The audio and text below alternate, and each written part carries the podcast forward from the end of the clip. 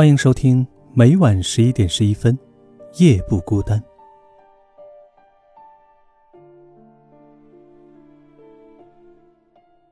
我们可能会在媒体上、现实中碰到许多的成功人士，没有人不希望自己成为他们中的一员。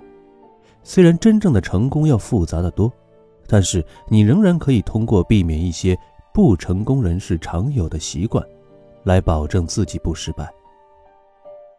直到二十四岁时，我才遇到一个成功的人。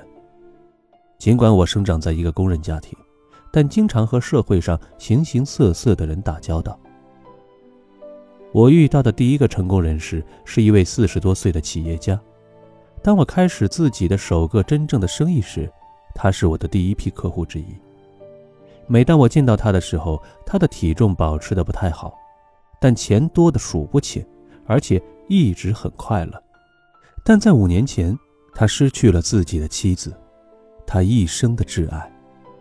我们成为了朋友。他告诉我，可能这道坎儿自己永远是跨不过去了。尽管他经历了如此悲伤的事情，但他仍然对生活抱有积极的态度。他真的很关心别人。老实说，我的生意并不是最好的，但他还是给了我一个和他做生意的机会。他总是说：“我只是想避免失败。”这也是我从他身上学到的第一件事。他表示：“你应该研究是什么让你不成功、不快乐、破产、肥胖、愚蠢，然后把这些事情从你的生活中剔除掉。”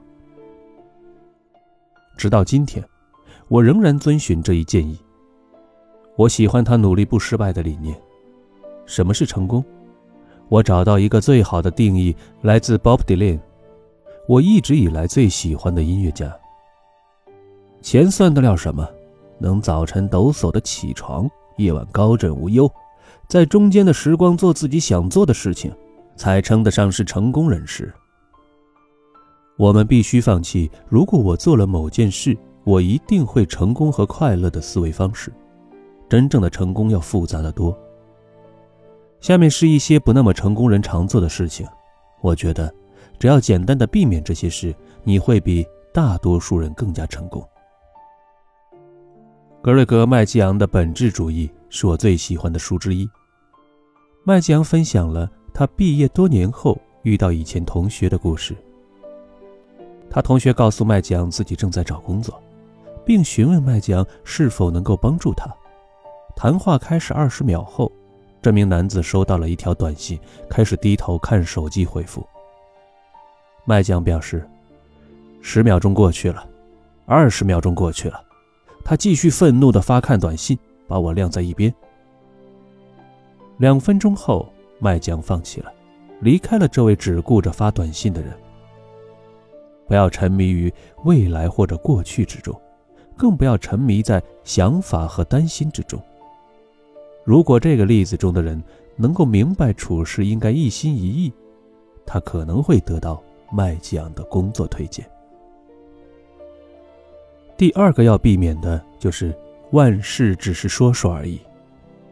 你知道什么比高谈阔论更好吗？那就是直接去做。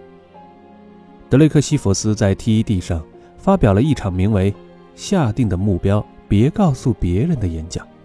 他在演讲中用科学证明了，告诉别人你的目标会适得其反。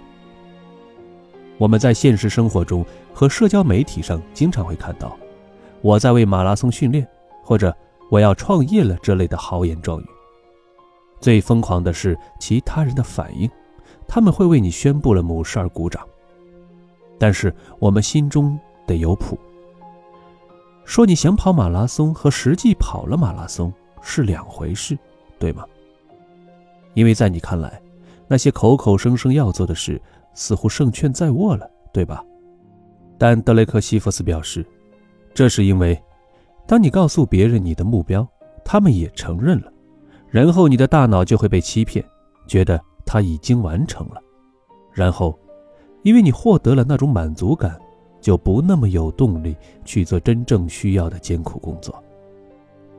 做一个做事的人。而不是空谈的人。第三件避免做的事情，把时间花在失败者身上。总是花时间和失败者在一起，你就会成为一个失败者。这一道理放诸四海而皆准。你想健身吗？那就和健身的人一起出去玩，吸收一下他人身上的正能量。第四个避免做的事情，就是讨厌一切。他们尤其讨厌那些做的比较好的人。为什么你不能为别人高兴呢？别担心，你不会因此而盲目乐观。仍然可以保持冷静和积极，给别人一些爱和赞赏又能怎么样呢？但那些不那么成功的人，甚至讨厌那些本来就是的东西。哎，今天早上下雨喽，我的头发都弄乱了。我讨厌下雨。拜托，要不要这样？经历一整天的糟糕没什么大不了的。每个人偶尔都会变得暴躁，但如果说你总是讨厌一切，那你可能不会糟糕一整天，而是一辈子。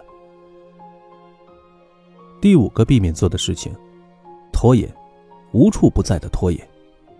拖延有什么好处？我曾经要求我的大学老师延长一篇论文的截止日期，他说：“我很乐意把你交论文的最后期限延长一周。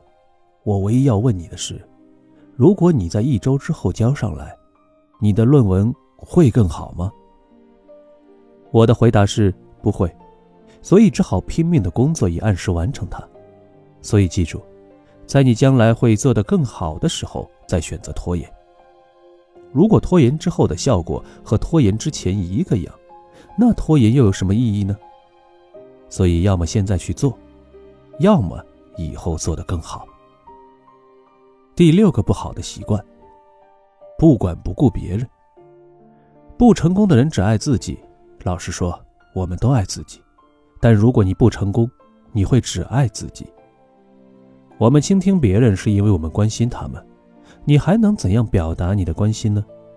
每个人都可以给你一个拥抱，但不是每个人给你打电话问你好吗？所以，询问、倾听、关心以及重复这些行为。第七个，避免懒惰，什么都不想做。我们都有过这样的行为，不想和伴侣共进晚餐，或者不想为妈妈的生日买一份很棒的礼物。让我们面对现实吧，这都是因为我们懒惰。你可以考虑做点什么运动，从沙发上起来，和你的家人、朋友、伴侣一起做。生活的美在于新颖的经历。当你懒惰的时候，你甚至不给自己一个机会去体验新事物，这对你生活中的人。也不公平。第八个避免的习惯，从不学习。学习是世界上最难的事情之一，很多人从不读书，从不完成学业，也从不从错误中吸取教训。这没什么令人惊讶的，学习是一场斗争。但是想想，我们生活在历史上对学习者来说最激动人心的时代，获取信息从来没有这么容易。在过去。如果你的父亲是农民，你几乎也会成为农民，事情就是这样。但现在你可以做任何你想做的事情，你只需要学习如何去做。第九个不良习惯，不做个好人。不知何故，人们会认为做个混蛋很酷。老实说，做个好人更酷。你不需要成为其他什么人，只要做一个好人就行了。找个时间试试做个好人，你可能会交到一些新朋友。如果你很难定义什么是好人，那你很可能是个混蛋。